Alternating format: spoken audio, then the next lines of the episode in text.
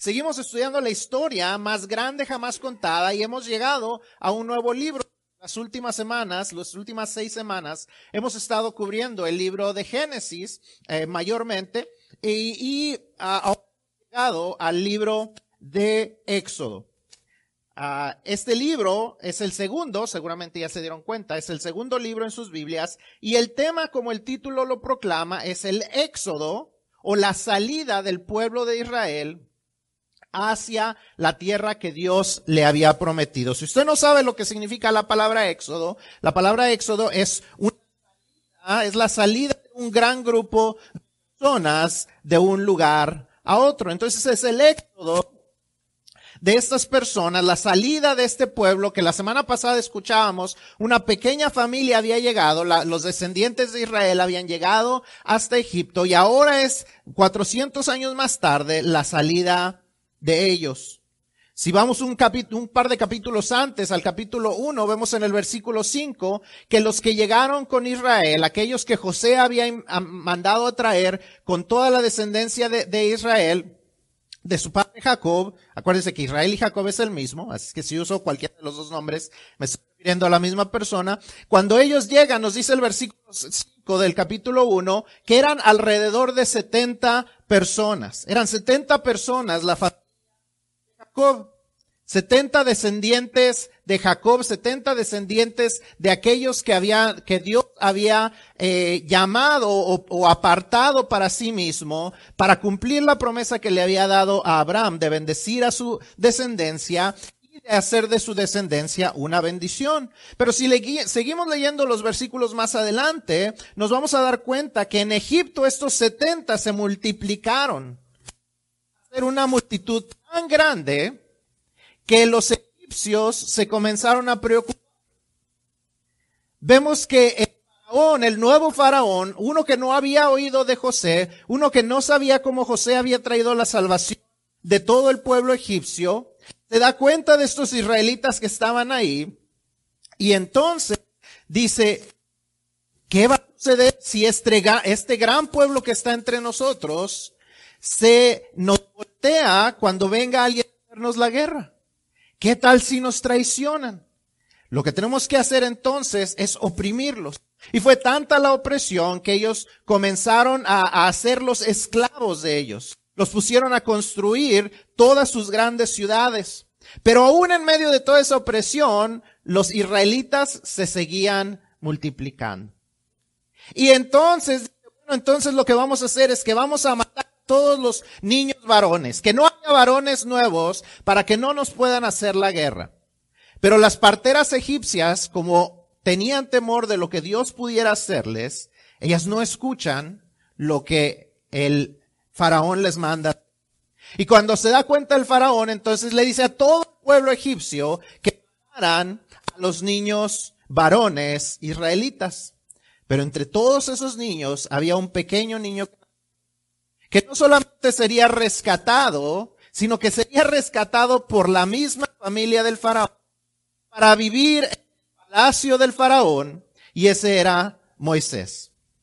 Moisés vive ahí y eventualmente cuando crece se identifica con los israelitas y trata de traer un poco de libertad entre ellos, pero como hace las cosas a su tiempo y a su manera, el resultado no es lo que él esperaba, sino que termina teniendo que huir del faraón, del palacio del faraón, para no ser matado por el faraón.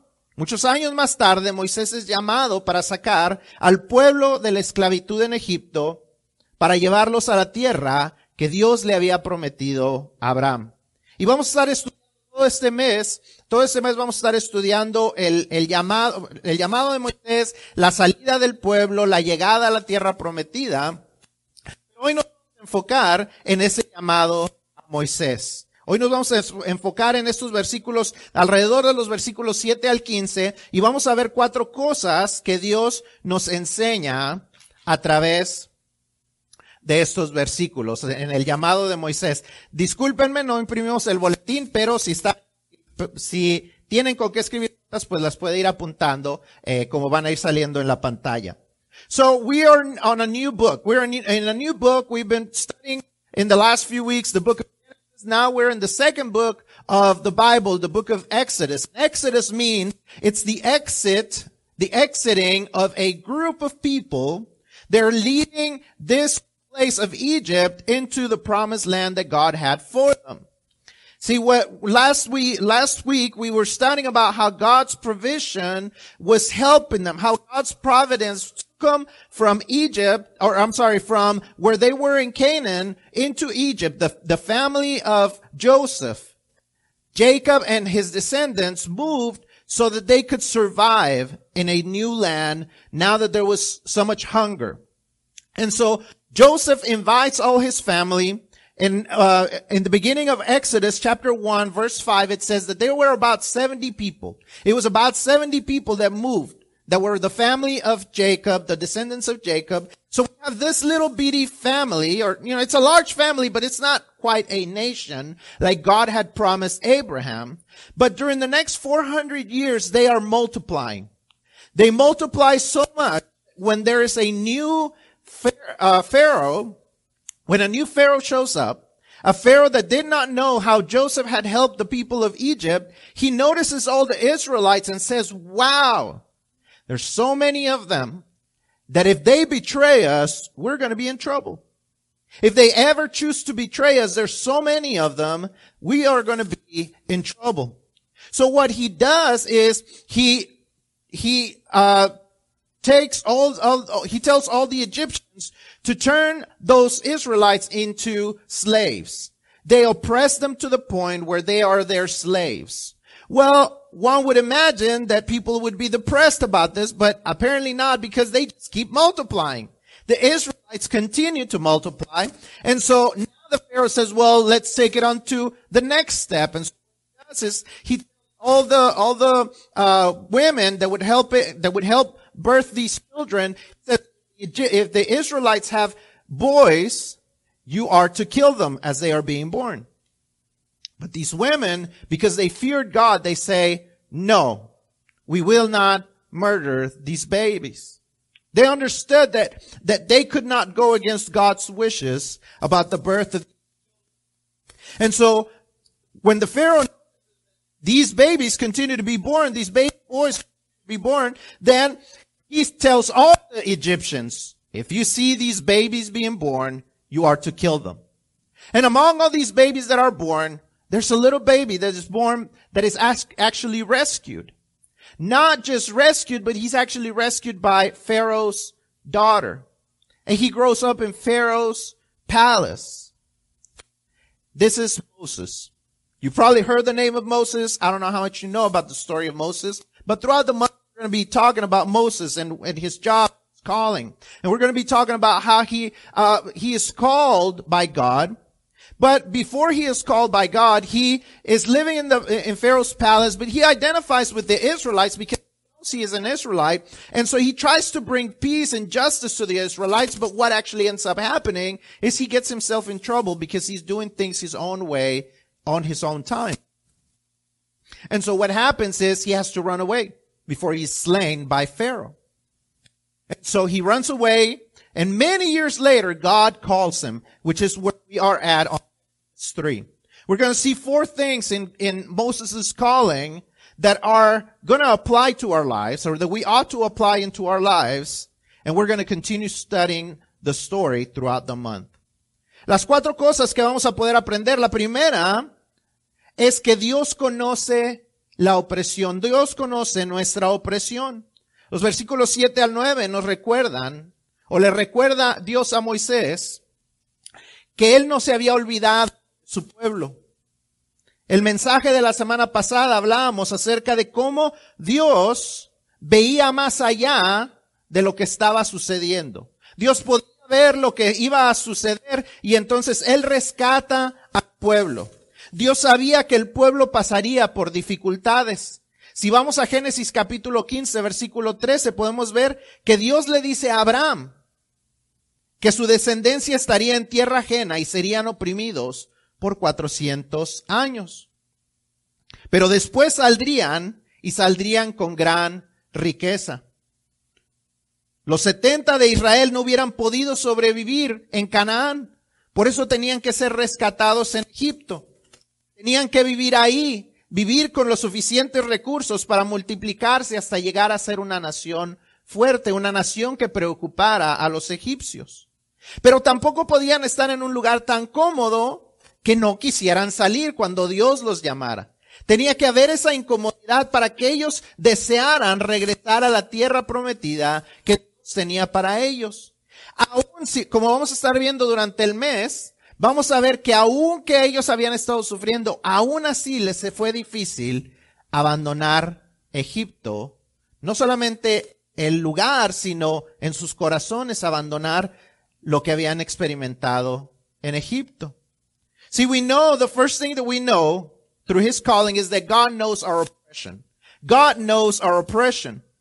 As we, if we remember last week's message, we see, we talked about God's providence and how he could see ahead of what was going to happen to the descendants of Abraham. How they were suffering in Canaan because they didn't have enough to so he brings them to Egypt to, to rescue them so they could survive. He brings them to this land because those 70 people could not have been the great nation unless they were in a place where they had the resources necessary for them to live and to multiply. They had to be in a place where they had the resources, but they couldn't be in a place where they could be so comfortable that they were wanting, that they were going to want to stay. They had to get to this place of discomfort so that God would take them into the promised land, which is why they had to suffer. See, God had already told this to Abraham hundreds of years before. In Genesis 15, 13, we see that God tells Abraham that his descendants would be in a, in a, in a different land and that they would be oppressed for 400 years, but when they would leave this land, they would live, leave with a lot of riches. And that's what we are going to see happening later on in the story. It was necessary for them to suffer through this. But God didn't forget about them. God did not go, their suffering did not go unnoticed before God. It's the same for us that our suffering does not go unnoticed to God. God does not ignore what you are going through. God knows what is going on in your life. But as we said last week, God has a plan for what you are going through, and He can always figure out a way to use it for your own good. Whatever you're going through, whatever difficulty you're going through, whether it's at work, whether it's at home, whether there's financial difficulties, whether there's uh, difficulties in your relationships, whether there's uh, difficulties with your children or with your parents, whatever difficulty you're going through, difficulties in marriage, whatever difficulty we're going through, God knows about it. He's conscious of it and he is sensitive to it. Not only does he know about it, but he's actually planning to do something about it. He, has a plan to do something to help you get through those difficulties that you are going through. Debemos aprender de esto, de que Dios conoce la opresión del pueblo, que Dios conoce la opresión por la que nosotros pasamos. Él conoce las dificultades por las que nosotros pasamos. Él sabe las cosas, Él no ignora aquellas cosas que nos están afligiendo. Dios sabe lo que pasa en tu vida. Y como dijimos la, semana pasada, Dios tiene un plan para poder usar eso para nuestro bien. Sean dificultades en el trabajo, dificultades financieras, dificultades en nuestras relaciones con nuestros hijos, con nuestros esposos, con nuestras esposas. Todo eso Dios no lo ignora. Dios no ignora lo que está pasando en tu vida. Dios es consciente de y sensible a lo que te sucede. No solamente es consciente, no solamente es que lo sabe, sino que también es sensible y responde a sucediendo. Vemos que Dios había hecho una promesa a los israelitas, vemos que Él escucha el llamado de ellos, pero también comienza a actuar. No solamente sabe lo que estamos pasando, sino que también tiene una acción directa. Dios siempre está listo para actuar. Dios siempre tiene un plan para ayudarnos a atravesar por las dificultades. No solo Dios conoce lo que nos aflige, sino que también Dios tiene el poder para liberarnos. No solamente lo conoce, no solamente es sensible a eso, sino que también va, está listo para poder liberarnos y tiene el poder para hacerlo. Muchas veces nosotros vemos a la gente sufrir, somos sensibles al sufrimiento, pero no hay nada que nosotros podemos hacer. Pero Dios siempre tiene el poder para actuar en la vida de aquellos que están pasando por dificultades. El versículo 10 vemos eso. Dios había salvado a Moisés de entre todos los niños israelitas que habían muerto para usarlo eventualmente para el rescate de todo el pueblo. Dios le dice a Moisés que él los iba a librar de la opresión de los egipcios, pero no solamente los sacaría y les, les diría, ah, ya son libres, háganle como quieran. Yo sé si usted alguna vez ha visto o ha tenido algún animalito que, que lo ve, que estaba lastimado, un pajarito o algo, o estaba atorado en un lugar, y usted lo suelta y dice, ah, ya eres libre. Y ya. Si se recupera el ala o no, o lo que le pase, ah, pues quién sabe qué le pasó al. Que se, ah, pero ya es libre.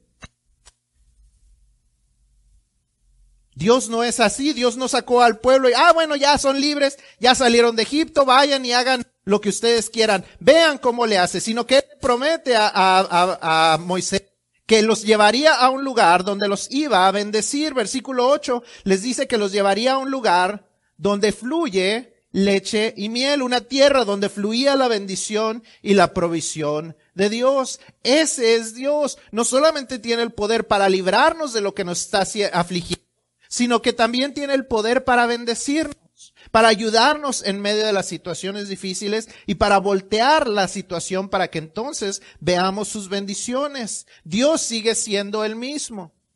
See, God has the power, the ability to free us.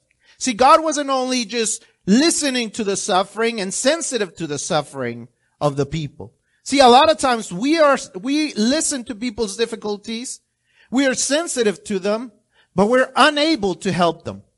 But God is not like that. God has the power to help those who are suffering. God has the power to free those who are oppressed.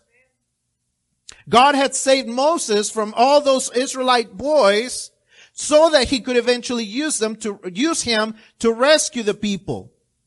He tells, God tells Moses that he would free them from the oppression of the Egyptians. But he wasn't just gonna free them, take them out of Egypt and say, okay, y'all go and do your thing. Y'all go and free, uh, now that you're free, now find success on your own. No, he promises that he was gonna take them to a land where, where it flowed milk and honey. It was a place where he was gonna bless them. Not only were they gonna be free, but they were gonna be blessed as well. God continues to do the same thing. God continues to free people. God continues to free people from the, from slavery of sin, from addictions. He continues to free, free people from anxiety, from anything that has you captive, anything that has you oppressed. God can still free you. He still has the power. But not only that, but he actually wants to bless you be, beyond just that freedom.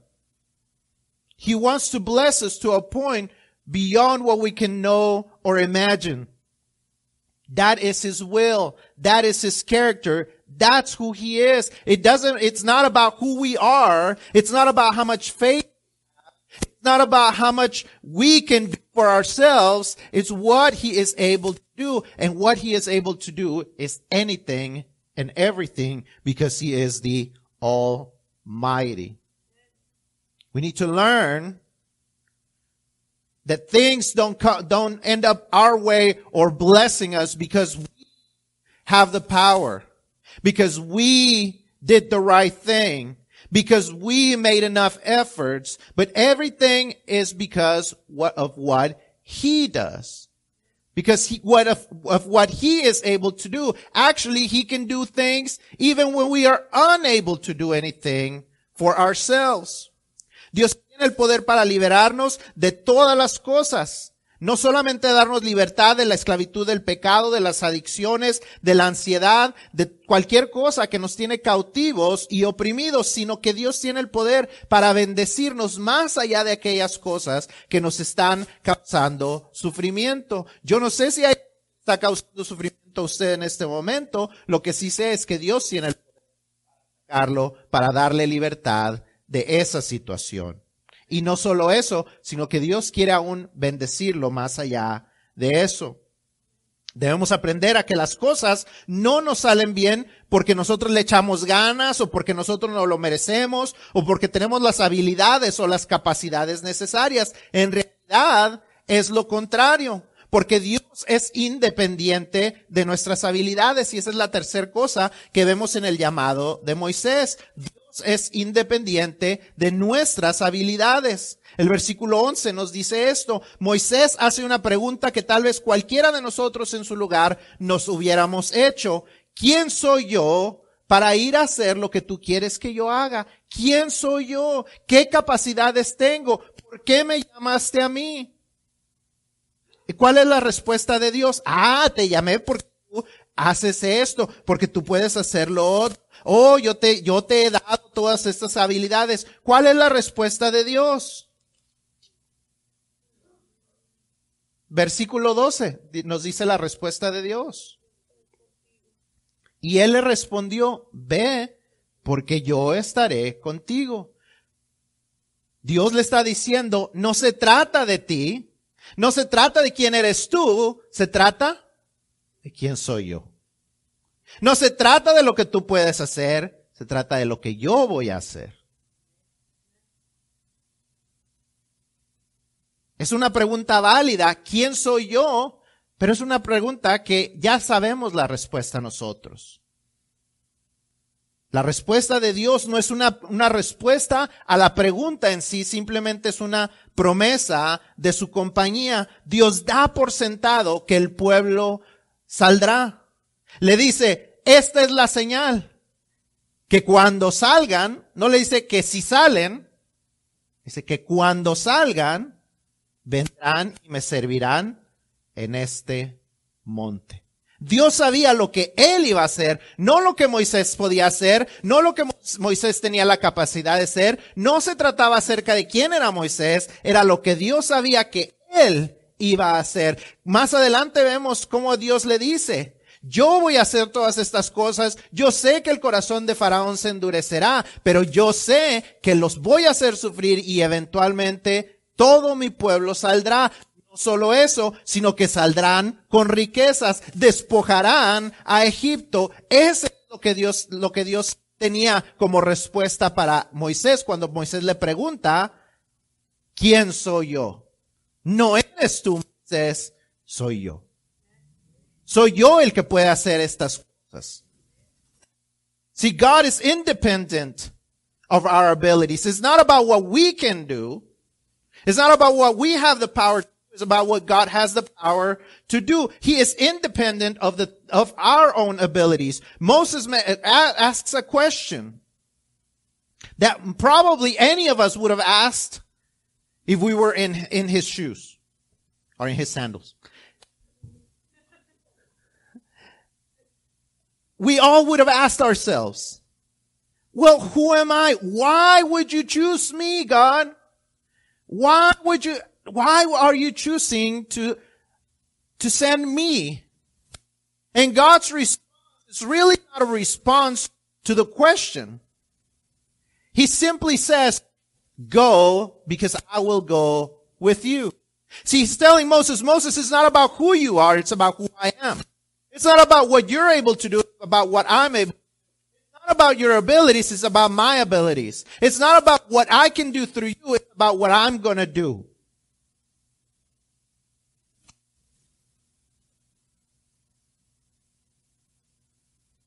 See, when Moses says, well, once I'm there, what am I supposed to tell them? How will the people follow me? How will they know that you've sent me? He says, all you have to tell him is who I am. Just tell him, I am has sent me. I am. That's the name of God, the God who always is. Not the God who was, not the God who will be, but the God who is, who always is, who always is powerful, who always is the Almighty. That's why he says, remember when I was the God of Abraham, the God of Isaac, and the God of Jacob? Remember how powerful I was back then? Well, guess what? I still am. And thousands of years later, we can still say the same thing. Not that God was powerful in the past. Not that God will be powerful in the future, but that God is. He still is the Almighty. He still is the one who performs, performs miracles. He still is the one who cares about us. He still is the one who tra- wants to transform our lives. He still is the one who wants to forgive our sins and transform the person we are. He still is. God is. The, the I am still is the I am. He has not changed. He still wants to transform your life. He's still the one who wants to do three things through you. It's not about who you are, it's about who he is. Cuando Moisés pregunta, ¿cómo le voy a hacer? Cuando llegue yo delante del pueblo, ¿cómo le voy a decir al pueblo israelita? ¿Cómo voy a asegurarme que ellos me sigan? Y Dios le dice, diles que el yo soy te envió. El yo soy te envió. No el Dios que yo era o el Dios que seré, diles el yo soy. ¿Por qué? Porque Dios sigue siendo siempre Dios. Dios sigue siempre siendo el Todopoderoso. Por eso le dice, recuérdales el Dios de Abraham, de Isaac, de Jacob es el Todopoderoso, aquel Dios que tus padres experimentaron como el, como el Dios misericordioso, el Dios milagroso, el Dios Todopoderoso, el que puede hacer lo imposible, el Shaddai, el que es más que suficiente y es suficiente en sí mismo, sigo siendo el mismo Dios. Yo soy el que soy. Miles de años más tarde, nosotros podemos seguir siendo lo mismo podemos seguir diciendo, Dios es quien es. Dios sigue siendo el Todopoderoso. Dios sigue siendo el mismo Dios misericordioso. Dios sigue siendo el mismo Dios perdonador. Dios sigue siendo el mismo Dios transformador. Dios sigue siendo el mismo Dios es independiente de nuestras habilidades, es independiente de nuestra fe, es independiente de lo que la cultura dice, es independiente de lo que cualquier estudioso puede decir. Dios es quien es.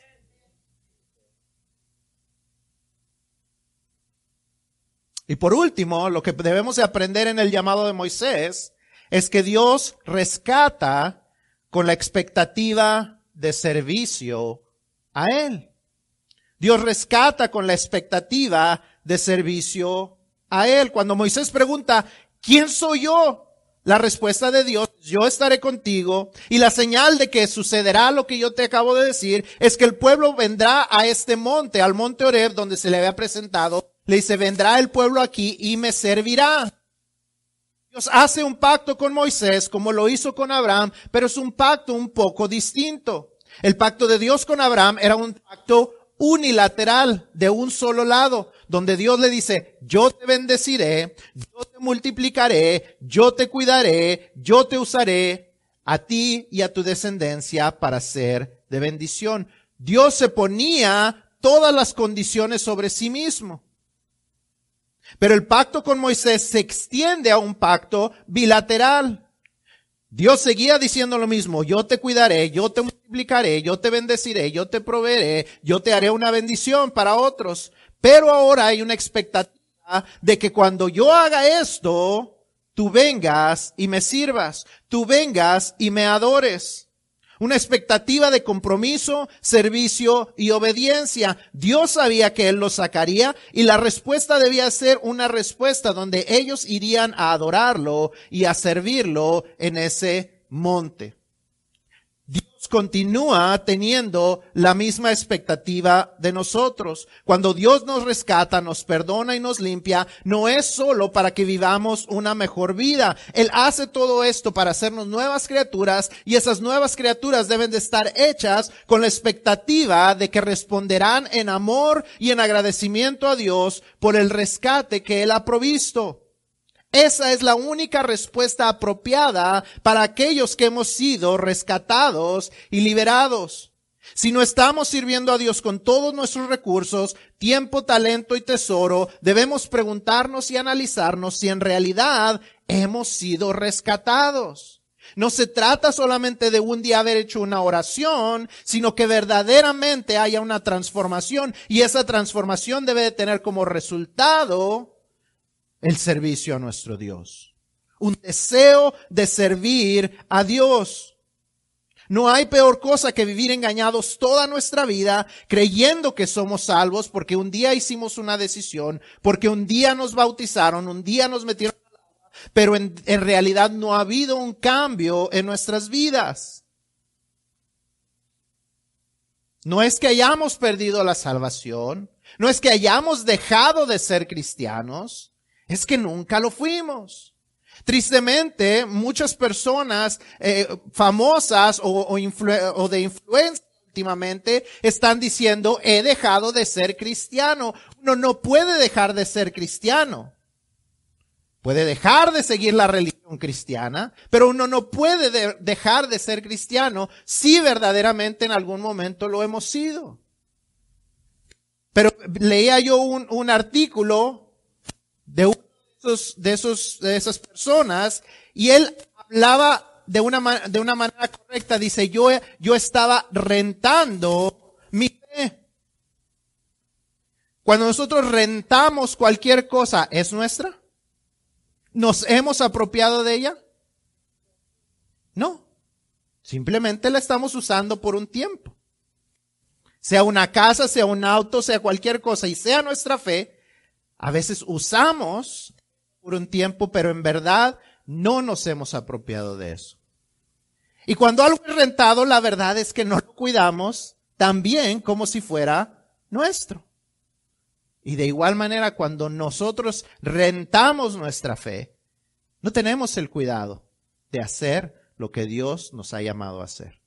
Pero cuando nos apropiamos verdaderamente, cuando verdaderamente venimos a Cristo, entonces hay una transformación y en esa transformación debe haber una respuesta y la respuesta apropiada es que sirvamos a nuestro Dios. Así como Dios tenía la expectativa de que si los iba a sacar, los iba a rescatar, que ellos vinieran y les sirvieran en ese monte. Esa es la misma expectativa que Dios tiene de cada uno de nosotros si decimos que somos cristianos, que vengamos ante Él y dejemos todo delante de Él, todo de nosotros delante de Él. The last thing that we learn from this calling that Moses had was that God rescues people with an expectation of service. And we find that in verse 12. When Moses asked, who am I? God's response is, go because I will go with you and you will see that what I'm telling you is true because I'm taking for granted that I will take out. I have the power to take you out. I have the power to take all these people out of Egypt, but I expect them to come and serve, to come and worship me back at this mountain. When you see that I will fulfill my promise, I expect y'all to fulfill this covenant.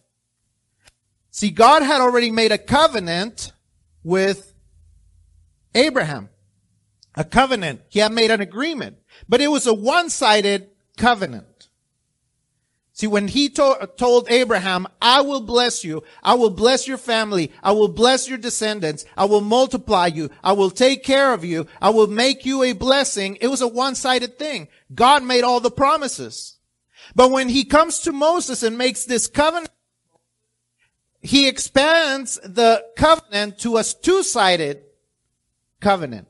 He still makes the same promises. I will bless you. I will provide for you. I will take care of you. I will take you to the promised land. I will make you a blessing to others. But now I have an expectation as well. I expect you and your people and the people that I will take out to worship me, to honor me, to serve me. There was an expectation of commitment, a, an expectation of service. There was an expectation of obedience. God knew that he could take them out of Egypt. And God knew he was going to take them out of Egypt. And he knew that the only appropriate response was worship and service back on that mountain. And it continues to be the same. God rescues us. He forgives us. He cleanses. He transforms us, not just so that we can have a better life, but with an expectation that we are going to respond out of love and out of gratefulness by serving by serving him with all of our resources, time, talent, and treasure. If we are not responding in that way, then we really ought to ask ourselves, am I truly a Christian? Am I really a Christian? If I am not responding by serving God, am I truly a Christian? Because every Christian that has been transformed by God should be responding by serving God.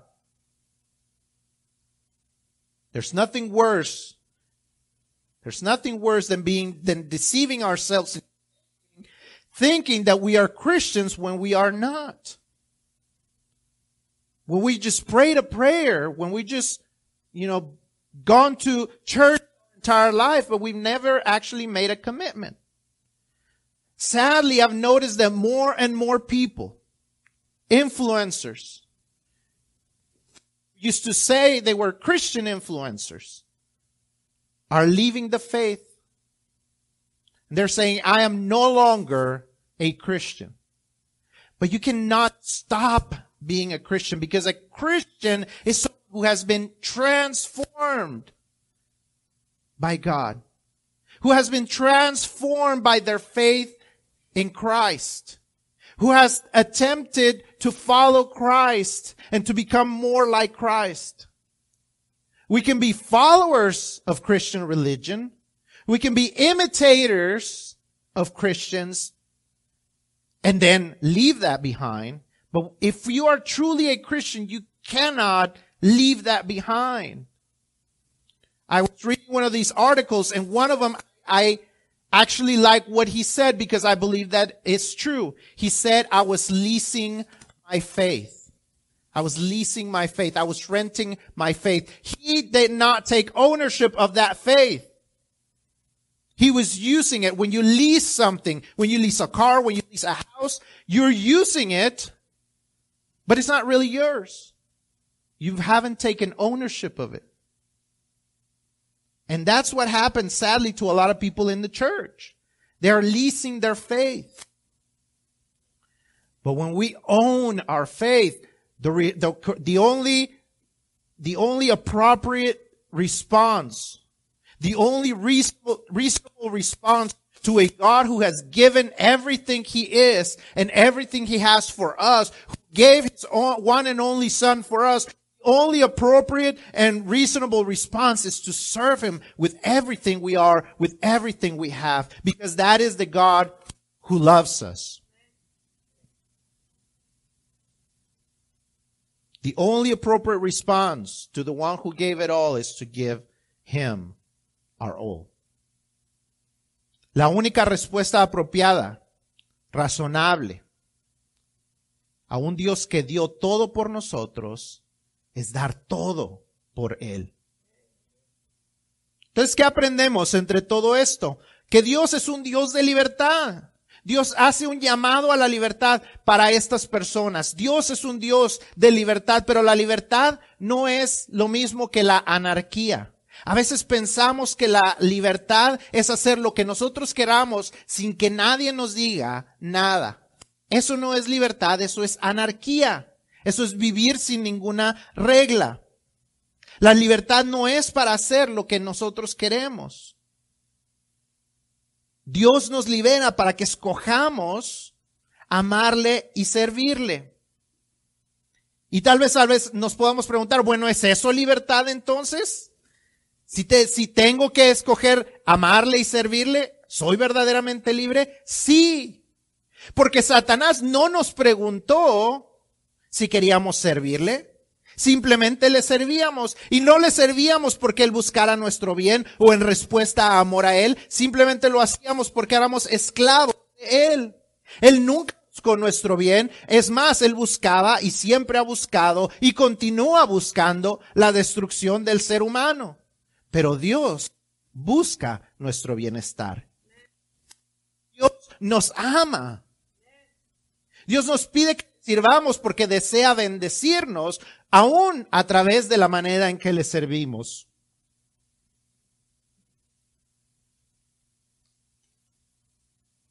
Servimos a Dios porque es un amo que nos ama, nos cuida, nos provee, nos bendice, nos perdona y mucho más. Cuando éramos esclavos de Satanás lo hacíamos porque no teníamos opción. Porque éramos esclavos. ¿Estás disfrutando la libertad que solo Dios te puede dar? ¿Has creído que Él verdaderamente te puede hacer libre? de Dios te puede librar del pecado, que Dios te puede librar de la ansiedad, que Dios te puede librar de esas situaciones que están causando opresión en tu vida? Si es así, la única respuesta apropiada es servirle. Y si no es así, si no te ha liberado, hoy es el día. Hoy es el día de salvar. Hoy es el día para creerle a Dios. Hoy es el día para dejar que transforme tu vida. Y si lo has creído, hoy es el día para decirle, he creído y quiero servirte. Quiero aceptar la libertad que tú me has dado en Cristo. Dios continúa llamando personas como lo hizo con Moisés. ¿Lo vamos a ignorar o lo vamos a obedecer? ¿A qué te está llamando Dios? ¿Te está llamando Dios a servirle? ¿Te está llamando Dios a entregarle algo? ¿Te está llamando Dios a abandonar algo? ¿Qué te está invitando a hacer Dios? ¿Qué te está, de qué te quiere liberar Dios hoy? Cualquiera que sea esa cosa, te invito a que ores conmigo para dejar que Dios te dé libertad completa. Libertad del pecado, libertad para servir, libertad para dar, libertad para lo que Dios te está llamando a hacer. See, what do we learn from all this? That God is a God of freedom. But freedom is not the same thing as anarchy.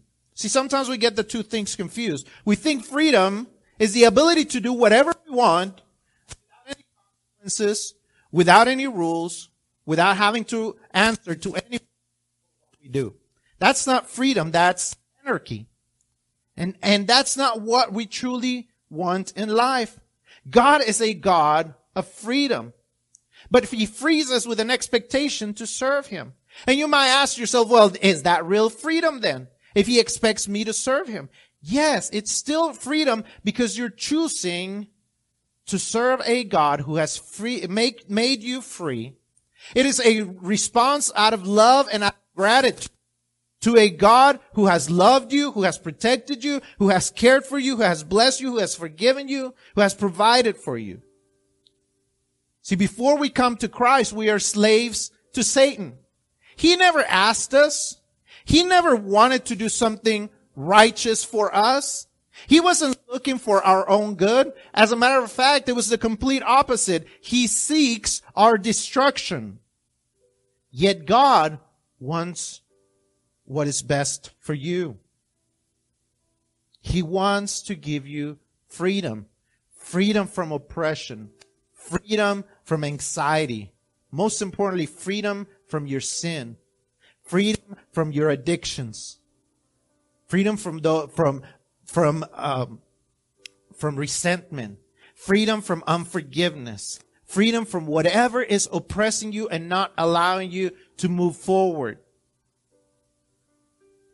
God is a God of freedom. See, when sin has a of us, God says that when we have sinned, we can come to Him and confess our sins.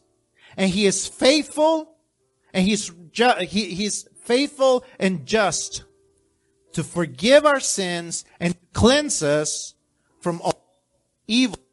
What does that mean? That whenever we confess our sins to God, we can trust that we've been cleansed. That whatever makes us feel guilty, we no longer have to be guilty about. And, and people might say, well, that seems too easy. Well, it's not easy. It's just easy for us. It was hard for him because he had to give his own son forgive for us. Because as I said earlier, it's not about our abilities, it's about what He is able to do. He forgives. And when we, when we ask Him for forgiveness, we can trust that He can truly forgive us. We can trust that He has truly forgiven us. And when we still feel guilty about it, then we're saying that God was not able. Calling God a liar every time we continue to feel guilty once we have confessed our sins. He is faithful and just. So go and confess your sins and trust Him to cleanse you from all evil. A veces el pecado o la culpabilidad del pecado nos hace somos esclavos de la culpa. Pero Dios dice que si confesamos nuestros pecados, Él es fiel y justo para perdonar nuestros pecados y limpiarnos de todo mal.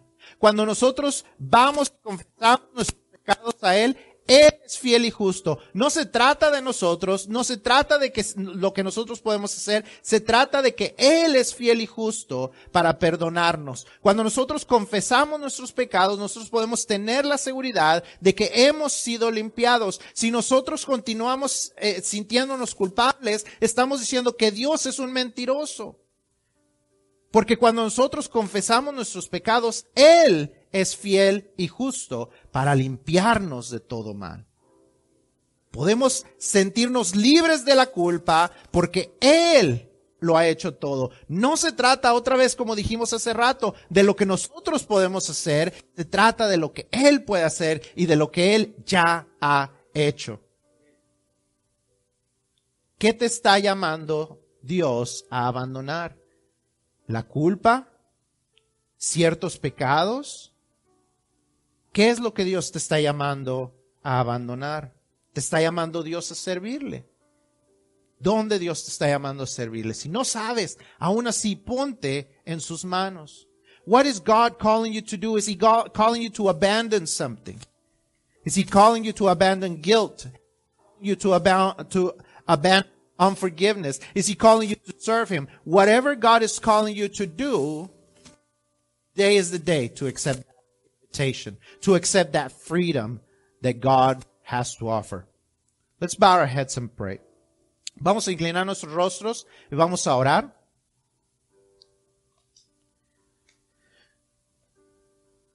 Si Dios le está llamando a usted a dejar que lo libre de algo, sea de algún pecado, sea de algún rencor, de algún resentimiento, yo le invito a que usted se ponga de pie hoy que usted acepte la libertad que Dios le puede dar.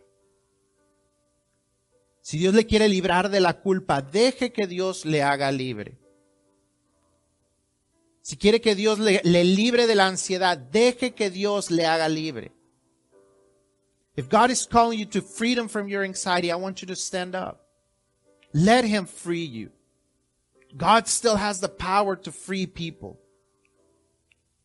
If God is calling you to because he wants to free you from anxiety, from unforgiveness, from sin. I want you to stand up. I want to pray with you. Receive the freedom that he wants to give you. If God is calling you to serve him, stand up. God wants to make you free to serve him. Si Dios le está llamando a, a libertad para servirle, yo le invito a que usted se ponga de pie. Dios es un Dios de libertad. Dios nos llama a la libertad. Pero tenemos que responder.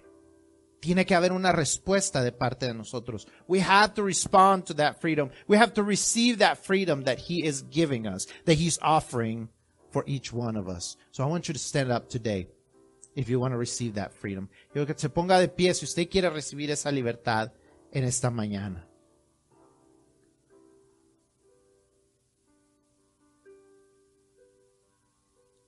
Señor, te damos gracias. Damos gracias por la libertad que tú tienes para cada uno de nosotros.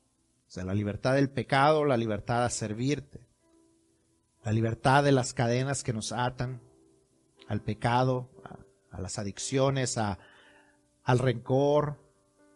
Damos gracias, Señor, porque tú eres un Dios de libertad. Ayúdanos a verdaderamente vivir esa libertad, a disfrutar esa libertad y a responderte